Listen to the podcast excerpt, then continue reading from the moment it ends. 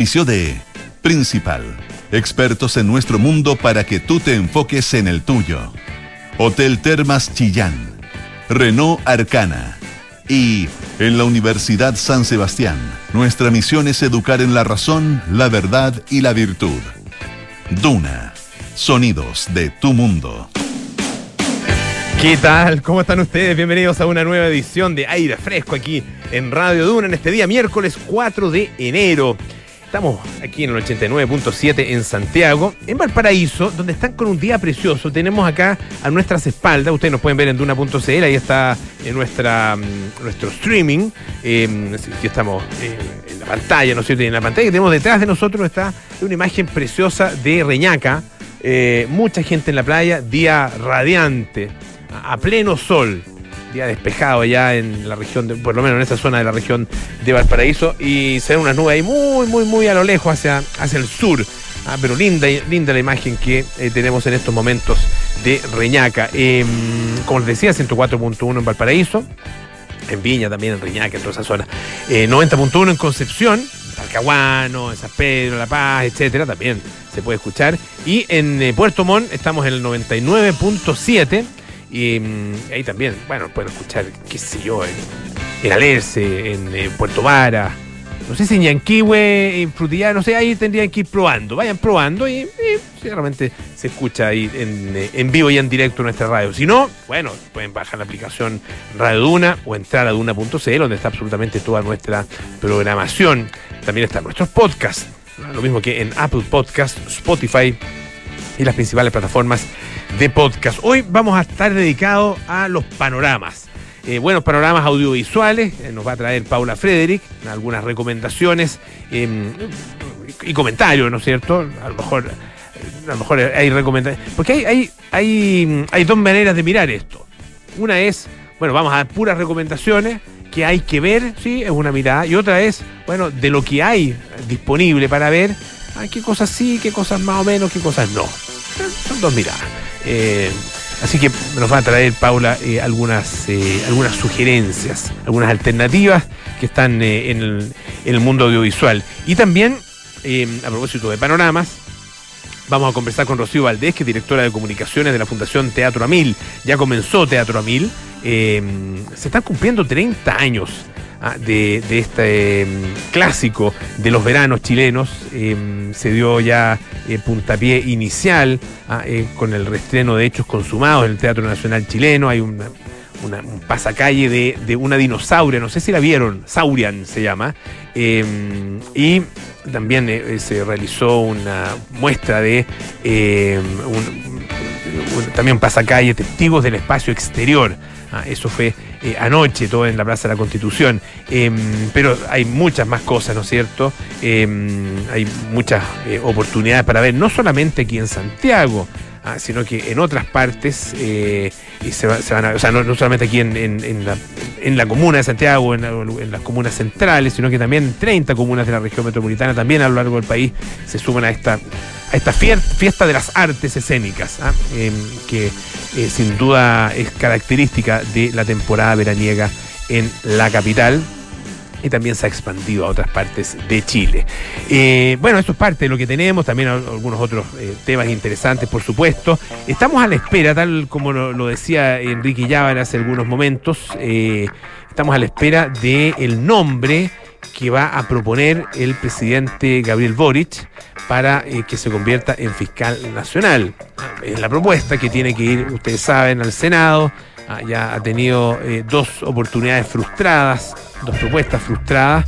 Ah, eh, los, los, nombres, ¿no es cierto?, que fueron José Morales en primer lugar, Marta Herrera en segundo lugar, y ahora tiene una, una quina nuevamente para mm, desde dónde elegir, una quina propuesta por la Corte Suprema, y recordemos un poco la historia de esto, que de, de, esta última etapa, Ah, de todo este cuento que ha sido largo, eh, ya 100 días, no sé cuánto, ya eh, desde que eh, dejó el cargo Jorge Abbott, y dos propuestas frustradas, rechazadas por el Senado y una llamada, dos llamadas telefónicas, en realidad se supo, de parte del presidente pidiendo que se hiciera un nuevo concurso, se abriera nuevamente para que postularan otras personas. Finalmente la Corte Suprema dijo no, ah, vamos a rellenar la quina, y rellenó la quina ah, propuso nuevos nombres y eh, ahí estamos entonces a la espera de eh, la mm, propuesta presidencial y durante la próxima semana probablemente, creo que el día lunes, ah, se, escucharía al candidato o candidata y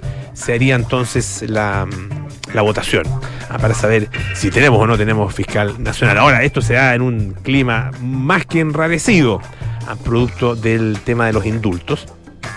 Y en todo este panorama se conoció además hoy día la, em, se conocieron los resultados de la encuesta CEP, ah, de la nueva encuesta CEP, em, que tuvo el, se realizó en, entre mediados de principio, mediados de noviembre y mediados de diciembre. Ahí se realizó lo que se llama el trabajo de campo. O sea, se le preguntó a la gente. Em, son 1.441 personas las que participaron de esta encuesta en 140 comunas del país. Una encuesta importante, además desde el punto de vista metodológico, es de las más sólidas, por lo tanto em, es, una, es una encuesta que tiene mucho, mucho prestigio. Eh, y ahí, bueno, hay distintas cosas, la aprobación, el rechazo del presidente, la confianza en las instituciones, la evaluación de figuras públicas. Pero yo me quería quedar con un, un tema que es, que es importante, Em, porque porque es muy, es muy de fondo, ¿ah? no tiene que ver con la coyuntura. Eh, o, puede ver, a ver, se, puede y, probablemente se ve afectado este tema por la coyuntura, pero no, no depende eh, directamente ¿ah? eh, del, acontecer diario, digamos, de la política. ¿ah? Em, pero es son síntomas, hay un síntoma complejo que tiene que ver con la democracia. Ah, con eh, la, aceptación eh, y el cariño de alguna manera que se le tiene a la democracia como forma de gobierno. Fíjense que eh, son cuatro preguntas que se les hace a las personas, se les plantean distintas frases, no son preguntas, se les plantean distintas frases, la gente tiene que decir con cuál de las siguientes frases está más de acuerdo. ¿ah? La democracia es preferible a cualquier otra forma de gobierno, esa es la primera. En algunas circunstancias un gobierno autoritario puede ser preferible a uno democrático o a la gente como uno le da lo mismo un régimen democrático que uno autoritario. Y la cuarta alternativa no sé o no contesta, no sabe o no contesta.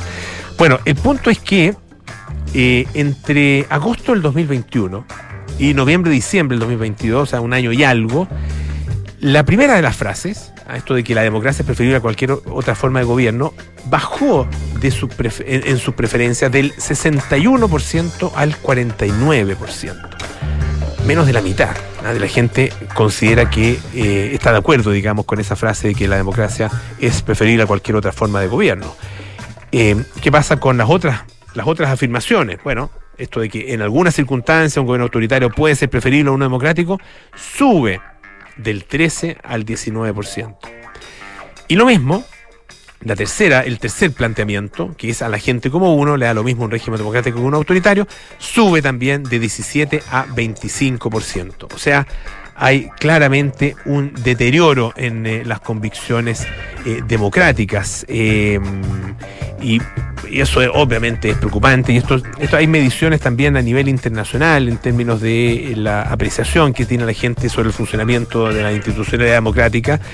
y bueno, en todos los países hemos visto que está pasando efectivamente por una crisis. Ah, pero en este minuto, ah, esta, esta consideración de eh, lo que significa o de la importancia y es, es, preocupante. Eh, es la más baja de los últimos cuatro años, cuatro o cinco años. Desde el 2017, que estaba en 52%, eso fue lo más bajo. Después 2019 sube al 64%, baja al 61% en 2021 y ahora el 2022 baja más aún a 49% esta apreciación. Así que es eh, preocupante. Hay otras, otras cifras que también son eh, interesantes, tienen que ver con orden y seguridad, por ejemplo. Ah, em, la, que les decía, la aprobación del presidente. 24% solamente aprueba la forma como el presidente está conduciendo su gobierno, 61% lo reprueba. Son malas, bien malas cifras. También personajes, algunos personajes eh, que aparecen, eh, como la alcaldesa de Limatei, por ejemplo, eh, con, mucha fuerza, el alcalde Germán Codina también aparece con fuerza, el ministro de la ministro de Hacienda, Mario Marcel, y fíjense que qué pasa con con el tema del proceso constituyente, que es otra de las eh, materias a las cuales eh, nuestros dirigentes políticos le han eh, puesto mucha mucho énfasis, ¿no es cierto? un tema que sí es importante. de hecho, hoy día se despachó en el, en el Senado, se despachó la reforma que, habilita este nuevo proceso constituyente.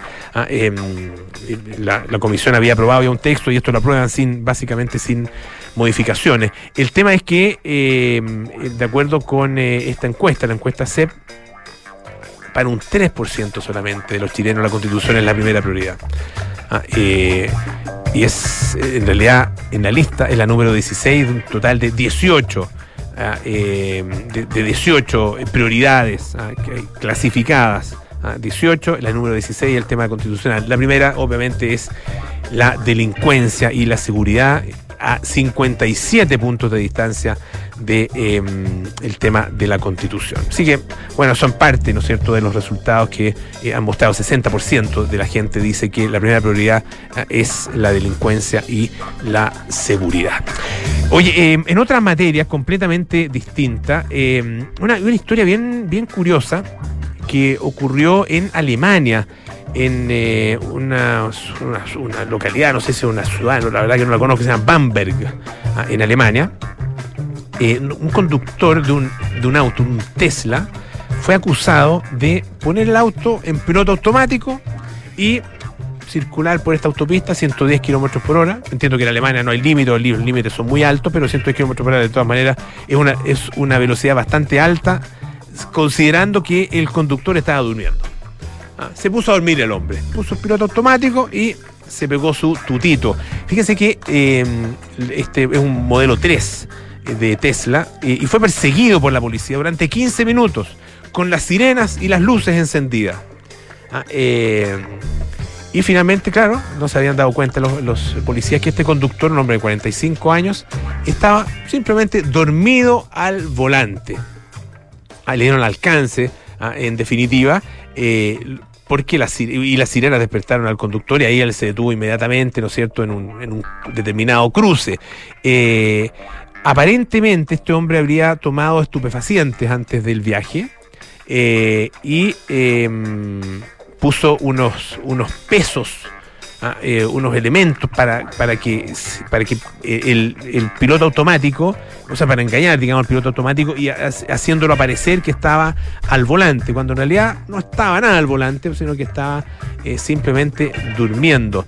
Dice que la policía dice que era evidente que el vehículo mantuvo la misma distancia con el, con el auto patrulla. desde el cruce, un determinado cruce hasta otro, digamos, a 110 kilómetros por hora. Y eh, los agentes determinaron que el conductor del Tesla estaba reclinado en el asiento con los ojos cerrados y las manos fuera del volante. Y esto obviamente eh, reforzó la sospecha de que había dejado los mandos al piloto automático y simplemente se había dormido. La Fiscalía de Bamberg presentó una denuncia penal por poner en peligro el tráfico eh, por parte de este conductor Em, y él se ve obligado a entregar su permiso. Eh, este sistema Autopilot es eh, un sistema avanzado de asistencia al conductor.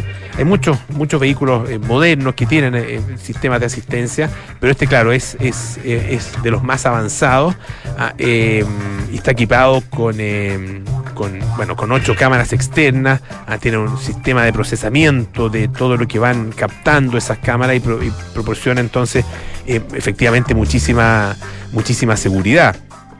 Ah, eh, pero eh, la propia firma, la propia Tesla, ah, eh, del controversial Elon Musk, prohíbe terminantemente a, su, a sus clientes utilizarlo para dormir. ¿ah? O sea, uno puede dormirse en el auto, pero el auto tiene que estar parado. Y no es tan terrible, yo me pegaba unos tutitos, parado, obviamente, no en un semáforo, sino que parado en, un estacionamiento. y uno se puede pegar un tutito corto, Ah, es recomendable, ¿sí? Cuando uno se despierta como nuevo. Eh, algo, no sé, algo tiene. Pero no hay que dormir con el auto andando, obviamente. A menos que usted no esté manejando. Eh, bueno, se prohíbe terminantemente eh, a, los, a, los, clientes utilizarlo para dormir o utilizar, digamos, el auto para, em, para después de haber consumido alcohol. El piloto automático está permitido solo en determinadas condiciones en Alemania, ¿ah? em, según eh, la ley. Em, fíjense que el, tema de Tesla está igual más o menos complicado porque eh, en algún minuto llegó a su máximo histórico en noviembre del año pasado, del año antepasado, en 2021. Em, y eh, las acciones han caído a pese a ese, a ese récord y pese a tener en circulación eh, el año, o sea, haber puesto en circulación el año 2022 un millón trescientos, eh, o sea, claro, un millón trescientos mil vehículos. Harto, ¿ah? Harto, sí. Eh, esta empresa en algún minuto valía 1.200 millones, pero claro, 1.200 millones de dólares y perdió 800 millones a lo largo del año ah, y sobre todo tuvo una baja muy importante una vez que Elon Musk compró Twitter. Ah, ahí la cosa como que se anduvo echando a perder. Oye, otra historia muy, muy breve. Esto ocurre en Luisiana, en Estados Unidos, allá Luisiana, el estado donde, donde, está en Nueva Orleans. Eh, fíjense que entró en vigor una ley que exige la verificación de la edad de los sitios web para adultos. Ah, eh, dice que eh, todos aquellos sitios que tengan un cierto porcentaje de material pornográfico, me parece sitios que tienen de todo, entre ellos cosas medias porno o cosas porno de frentón, pero los que tengan más de un tercio, 33,3%, eh, deben exigir a las personas que accedan el verificar que tienen 18 años o más. ¿ah? Esto incluye servicios como Pornhub, por ejemplo. No estoy dando ideas, ¿ah? Bueno, ya lo conocen, no vengan con cosas. Eh, pero bueno, empezaron a exigir documentos de identidad expedidos justamente por el gobierno para eh, acceder. Em, Pornhub no ha, no ha eh, ratificado, digamos, no ha confirmado esta, esta nueva política, pero un video publicado en Twitter parece demostrar que lo que los usuarios ven en Luisiana y se pide en él que se verifique la edad con un sistema que se llama All Pass Trust. Ah, que trabaja con el servicio de identificación digital de Luisiana. Em, y bueno, eh, fíjense, la revista em, eh, Vice confirmó em, esto, confirmó este hecho, digamos, utilizando eh, un, lo que se llama un servicio VPN, ah, que es una, conexión directa, digamos, a, Internet. y dice que hay otros sitios de adultos que parece que, como Xvideos, por ejemplo, que parece no requerir esta, esta verificación. Por el momento. Eh, es decir, solamente se requeriría para los de Luisiana. El proyecto de ley se había aprobado el año pasado, entró en vigor ahora eh, y supone un paso en realidad bastante severo.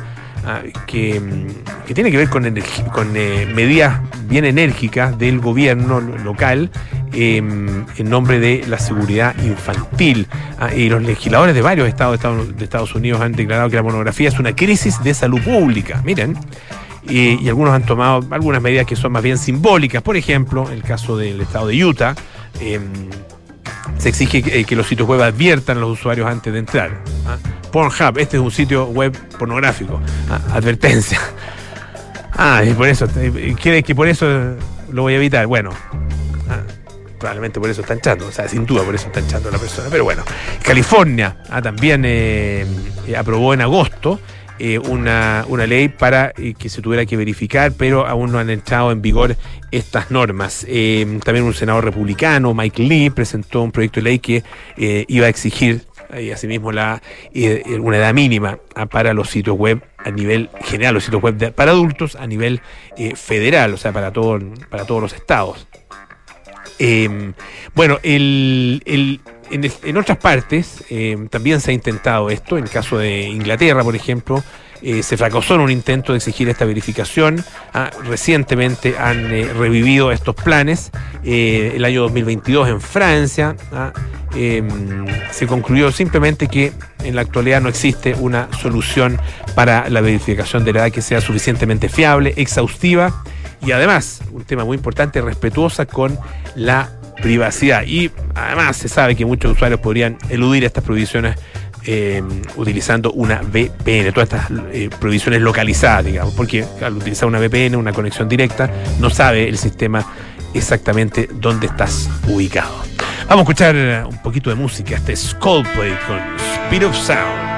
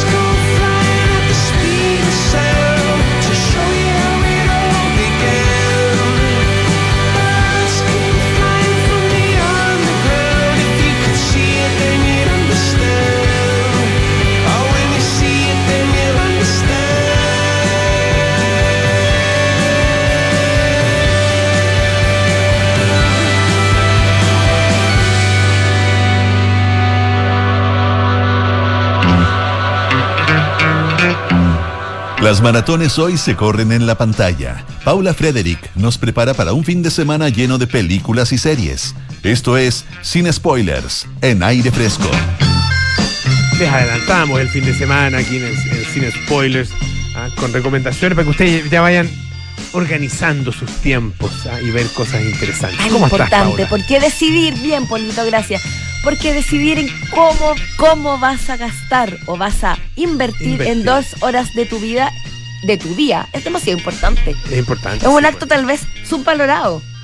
Es verdad, uno no le da, no le- es cierto, y uno además Ah. que lo asume, uno, o sea, lo aborda en la, en la peor de las actitudes. Ah, ¿Qué podemos ver? Además, ¿Qué podemos ver ahora? Empezáis así a dar vuelta y vuelta y vuelta. Y a uno ese, pierde mucho tiempo en eso. y a ese, ese, ese mismo zapping. Sí. Y esta, no, no me tinca esa. Y esta, no, tampoco. No, no me gusta ese actor. No, qué fome. No me Y así uno puede pasar horas. ¿Y qué tienes ganas de ver? Ay, no sé. Es que uno no sabe porque No la oferta sabe, es demasiado infinita. Por eso, Pero por eso acuer- que estamos nosotros. O sea, por eso estás tú. Por eso te acuerdas cuando uno iba al blockbuster y, pasaba lo mismo, pero en físico. En físico. Y uno sí, se paseaba por los pasillos abrumado Pero- por la pero- oferta. Pero yo creo que la presencialidad hacía que fuera. porque además era más limitado. Era más limitado, Esto pero la angustia era, era- La angustia es proporcion- ha ido aumentando proporcionalmente a la oferta. A la oferta. la- Pero claro, uno, claro la- sí. uno sentía esa angustia a pesar de estar limitado a un espacio físico de cuatro paredes y cinco o seis pasillos. Sí, es verdad. Y también uno perdía harto tiempo eligiendo, al menos yo me ponía Además muy que elegía y la película no estaba. Ay, oh, Pasaba verdad. mucho. Sí, pero bueno, eran lindos tiempos también. También. Pero eso mismo, dado que le dan, comentando la importancia de elegir una película, y porque yo soy como una veleta, ¿viste? A veces me gusta hablar de varias películas a la vez, a veces me gusta hablar de dos series. Hoy día quiero hablar de una película. Ya. Una sola película que tiene mucho dentro de sí, que es Ah. inabarcable y alguna vez fue considerada infilmable. ¡Chan! Estamos hablando de White Noise. Ya. La última película del gran director Noah Baumbach, asumiendo que estoy pronunciando bien su apellido, aventurándome más bien dicho, el director de grandes películas como Frances Ha y Story of a Marriage, protagonizadas por Ah, Adam ese, ahí me Driver acordé, y po. Scarlett Johansson. Claro. Buena Que película. también está en. Netflix, que es Buena una película. peliculaza con dos Mm. actorazos Sí, que también ahora se repiten. ¿Qué quiero decir con repiten? Se repite Adam Driver como protagonista, uno de los actores más destacados, vistos y talentosos de su generación, sin ir más lejos, y protagonizada también uh, uh, por Greta Gerwig, Ya. su pareja en la vida real, Ah. la protagonista de Frances Ha y la directora de películas como Mujercitas y Barbie, la película de Barbie que aún no se estrena y que ha dado mucho que hablar.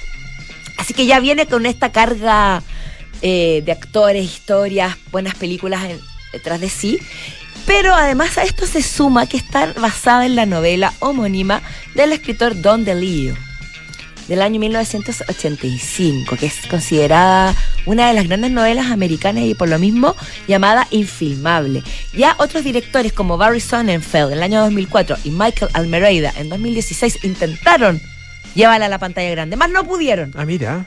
Pero Fracasaron en el intento. fracasaron en esta tarea titánica tipo Fitzcarraldo de llevar un barco a vapor de una montaña, de la, de la montaña a la otra. Pero se quedaron en el camino, porque solo los grandes lo logran. Sí, pues. Y Noah Baumbach se creyó el cuento. Y pues ya que se lo creyó. Y nos lanza esta película que es una locura. Y que ca- captando el pulso en Twitter, la may- la- la- lo que más vi fue, ¿qué acaba de pasar? No entendí nada. ¿De qué se trata la película? Me encantó, pero no entiendo. Me doló la cabeza, pero no sé de qué se trata. Yo les voy a contar un poco, a intentar abarcar esta gran novela que se remonta, que, que fue escrita post-Guerra Fría, miedos nucleares, eh, postmodernismo de los años 80 y que tiene mucho de actualidad. Oye, perdón, un paréntesis. Por favor, Hablaste, todo lo que quiera. Fitzcarraldo, me acordé de Herzog, obviamente. Sí, me encanta. Eh, y viene a Chile. ¿Cuándo, dónde para estar para ahí? toda Viene a Chile porque es eh, él va a formar parte, y de hecho ha estado en otras oportunidades Sí, del ciclo La ciudad y las palabras.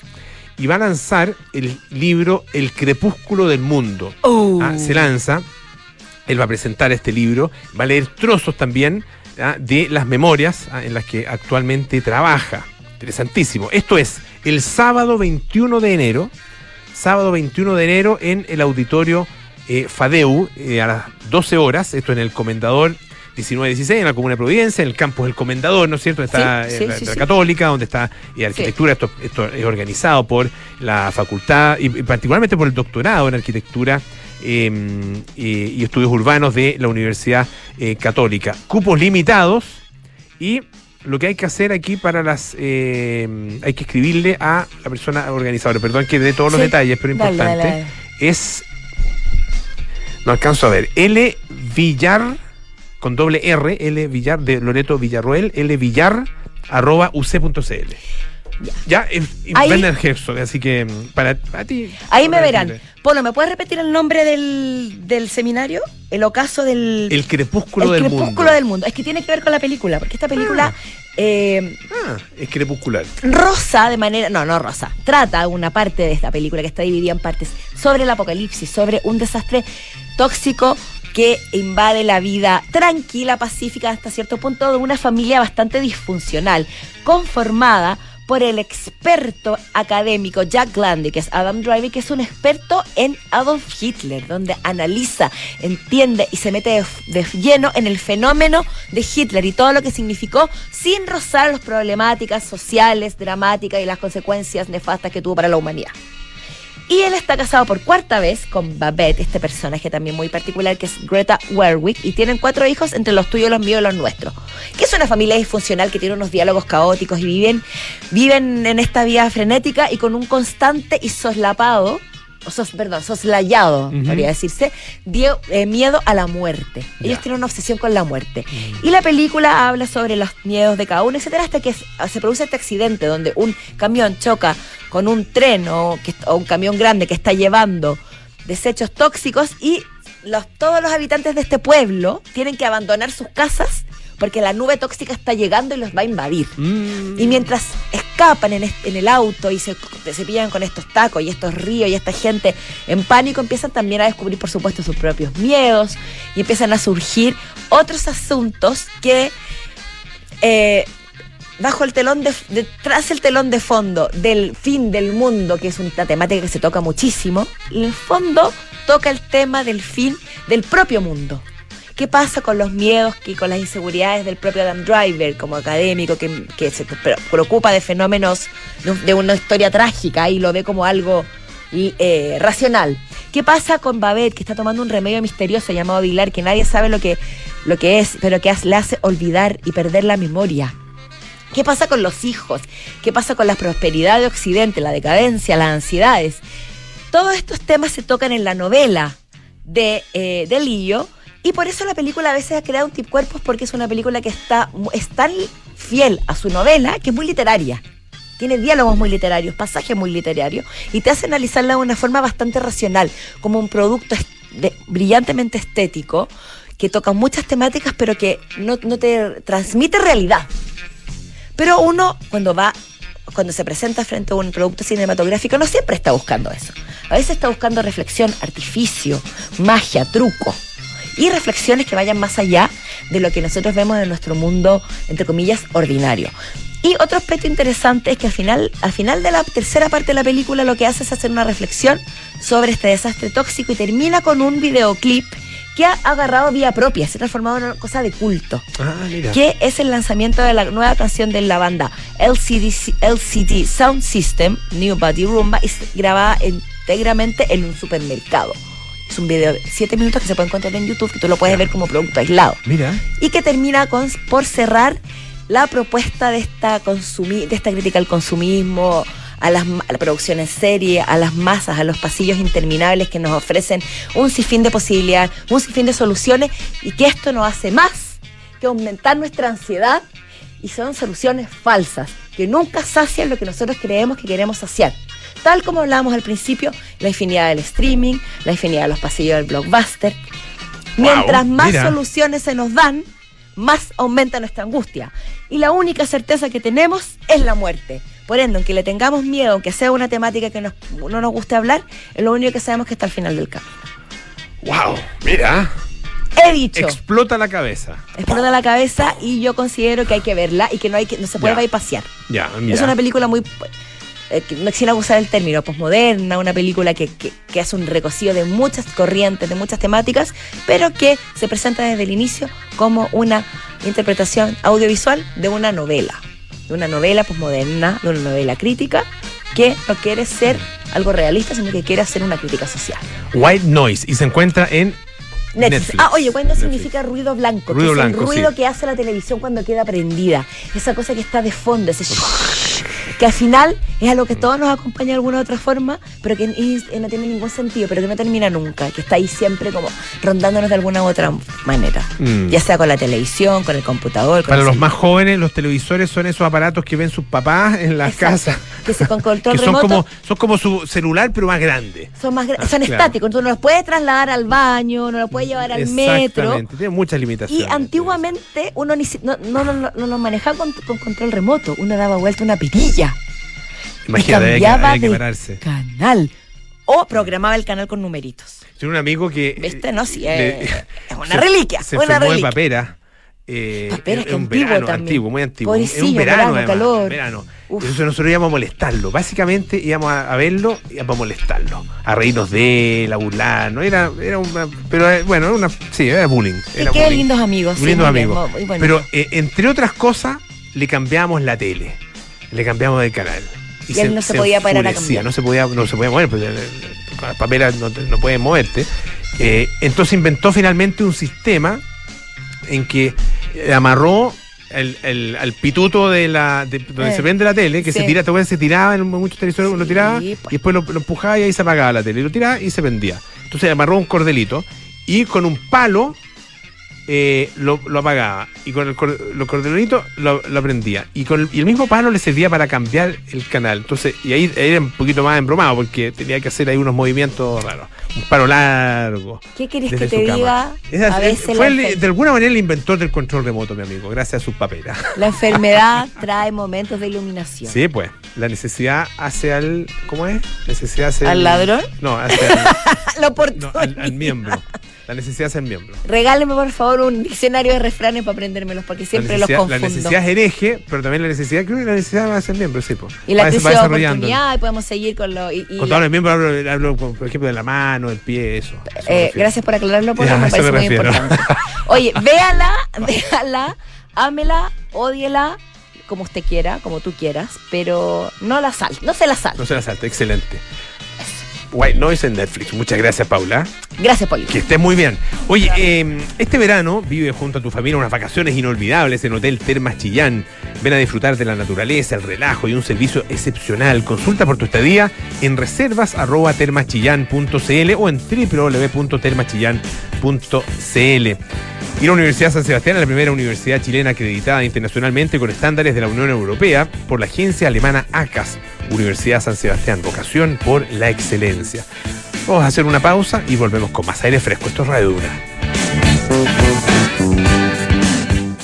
¿Quieres invertir directamente en el extranjero? Hazlo con Principal en nuestra plataforma internacional de inversiones, donde podrás proteger tu patrimonio eligiendo la alternativa que más te acomode. Acceder a Pershing con portafolio 100% en el extranjero. Seleccionar tus propios fondos de las mejores administradoras del mundo o elegir alguno de los portafolios construidos por nuestros expertos usando la red internacional de fondos más grande del mundo. Invierte en el extranjero. Invierte en Principal. Principal, expertos en nuestro mundo para que tú te enfoques en el tuyo. La rentabilidad es fluctuante, por lo que nada garantiza que las rentabilidades pasadas se mantengan en el futuro. Oye, Ah. está lindo tu auto. ¿eh? Te felicito. Es un SUV, ¿verdad? No, es la evolución del SUV. ¿Cómo es eso? Es la evolución del SUV. ¿Eh? Es amplio, tiene onda, es súper tecnológico. Mira tú, ¿eh? me gustó. Renault Arcana, la evolución de SUV, con un diseño único interior y exterior. Potente y eficiente motor turbo con 150 HP, que rinde hasta 19,6 kilómetros por litro, 475 litros de capacidad en su maletero. Y para mayor seguridad, 6 airbags integrados y cambios dinámicos gracias a su Paddle Shift. Cotiza el tuyo en Renault.cl y súbete a un Renault Arcana. Derco Center. Postula hoy en primera preferencia a la Universidad San Sebastián y obtén 100% beca matrícula. Además, contamos con becas de hasta 100% de arancel por la duración formal de la carrera. Conócelas ingresando a simulador.uss.cl con tu puntaje PAES, PDT de invierno o PDT 2021 y solicita tu certificado de beca para asegurar el beneficio. Asegura hoy tu beca en simulador.uss.cl.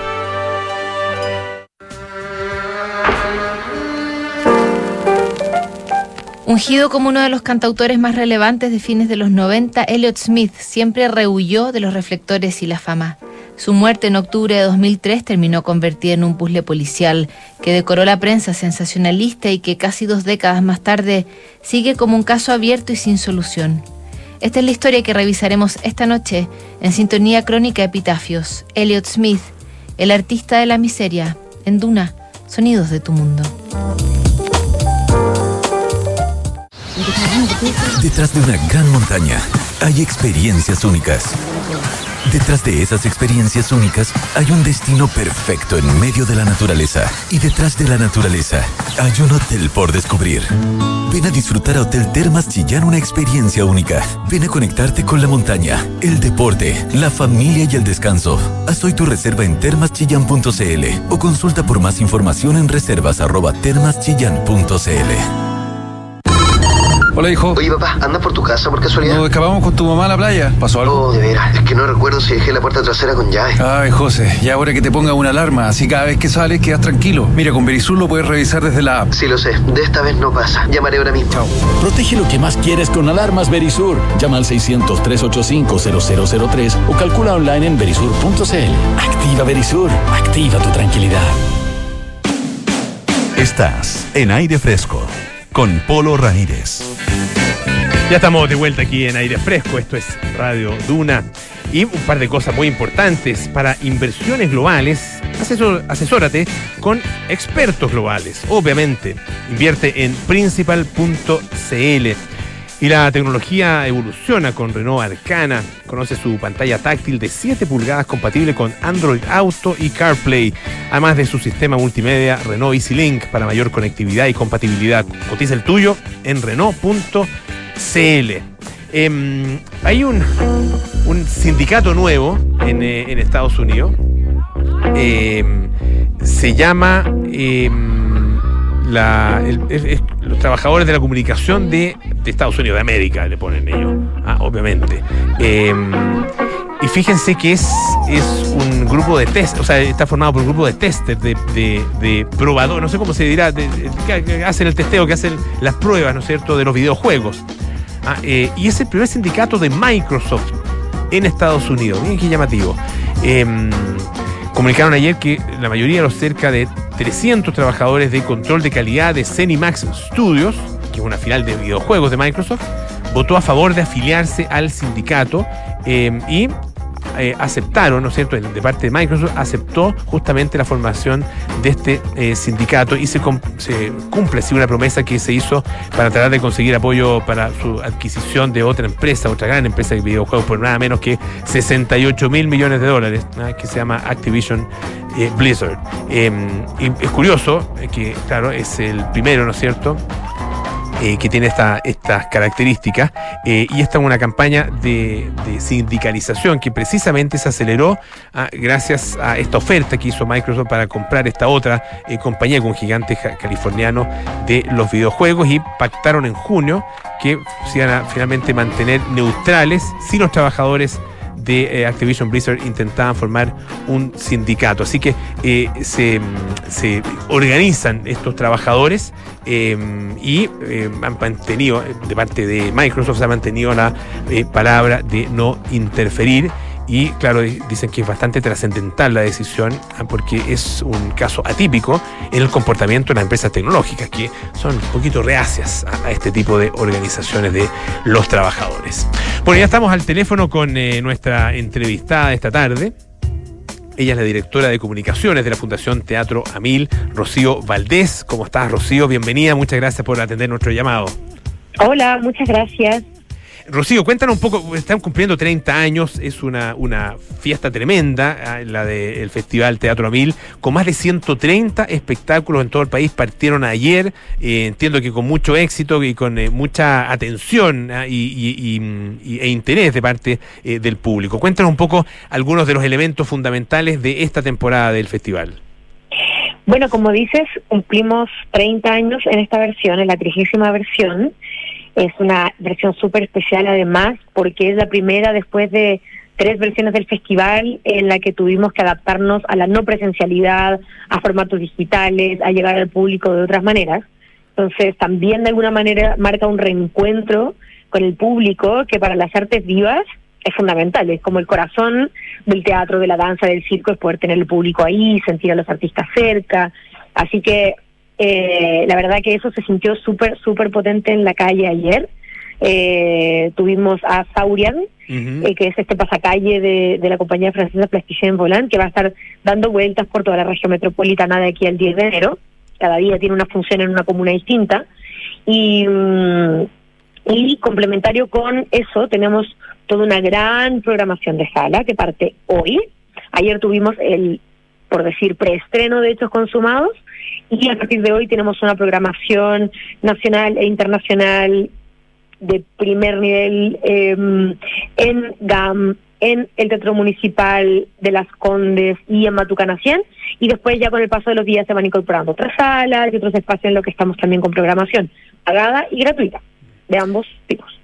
Ahora, eh, esto eh, son eh, montajes eh, que, que, van a estar no solo en Santiago, ¿no? Aquí eso es interesante también eh, el, el, paso, bueno, que ya lo dio hace tiempo el, festival, eh, pero la, la, participación también regional.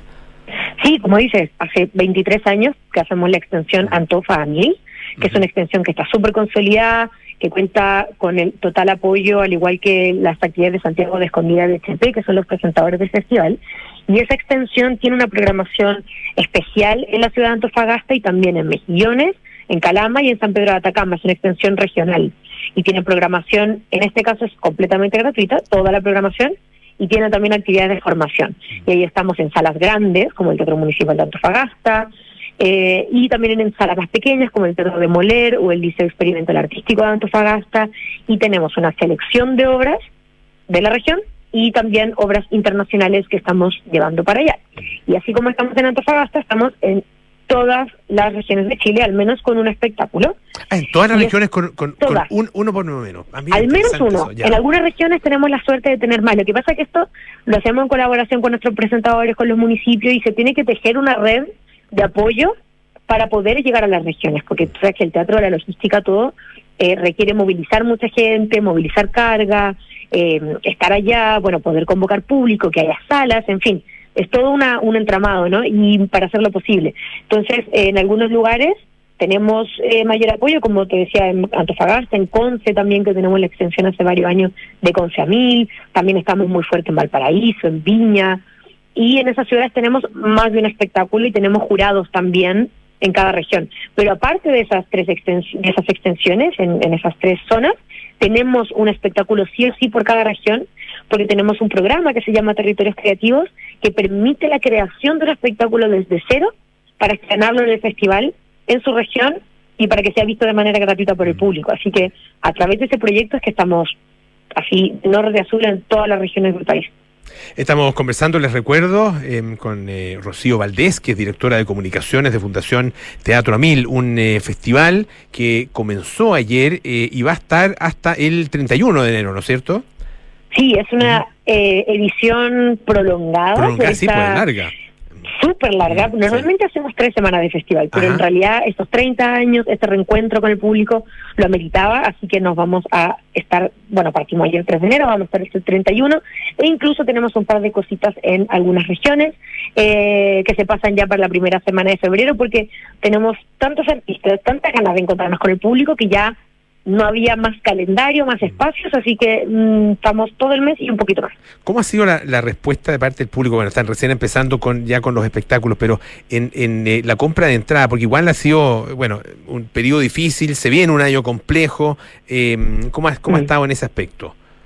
Sí, mira, ayer, como dices tú, partimos recién, así que la verdad es que la sensación que nos quedó ayer fue magnífica porque tuvimos el, eh, la primera función de Sauren en la calle, a la que fueron unas 7.000 personas, uh -huh. que es bastante considerando eh, la poca convocatoria que ha habido últimamente para espectáculos de calle post pandemia. Uh -huh. Tuvimos agotadísimo el, la inauguración en la mañana, la muestra del mural que hicieron Mon Laferte y Mono González en el Estadio Nacional. Uh -huh Eso estuvo repleto, fueron, o sea, lle- o sea, teníamos 14 turnos y se llenaron los 14 turnos. Y tuvimos la primera función de Hechos Consumados en el Teatro Nacional Chileno, que también estaba agotada y de hecho, bueno, fue la primera obra de, de, de todo el festival que, que agotó todas sus entradas para todas las funciones, ya está súper, súper agotada. Eh, y en ese sentido nos ha ido bien. Ahora, claro, tenemos una programación súper extensa, súper diversa. Estamos en todas las salas de la región metropolitana prácticamente de teatro, con espectáculos pagados. Y como dices tú, es un año difícil, la pandemia ha sido muy dura para todas y todos, no solo para los artistas, también para el público, por supuesto. Entonces, estamos tratando de encontrar como ese equilibrio y punto medio, porque por un lado, eh, queremos que el público entienda que también apoyar a los artistas es fundamental para su labor, pero también entendemos que el propio público tiene que priorizar y tiene que organizarse de otras maneras. Entonces, bueno, las entradas son súper accesibles, en general están por debajo de lo que suelen costar las entradas normales de teatro durante el año.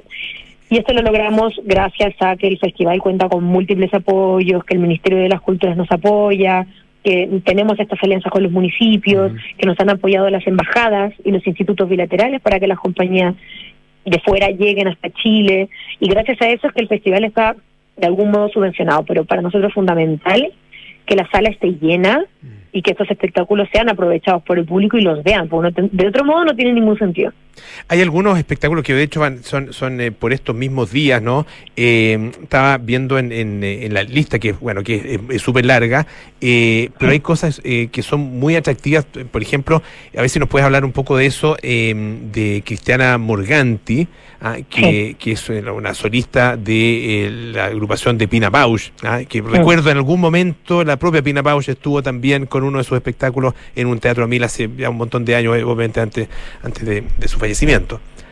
Sí, Pina Bausch está súper relacionada con los 30 años de- del festival y por eso quisimos este año eh, traer a dos artistas, dos bailarines solistas que mm, eh, estuvieron en el Tanztheater Wuppertal de Pina Bausch en Alemania y que, mm, que tienen su carrera súper marcada. Una es eh, Cristiana Morganti, como dices, que es italiana y que es una de las solistas conocidas del teatro de Pina Bausch, que va a hacer- presentar este espectáculo Jessica and Me del 5 al 7 de enero en la Finis, en el Teatro de la Finisterra.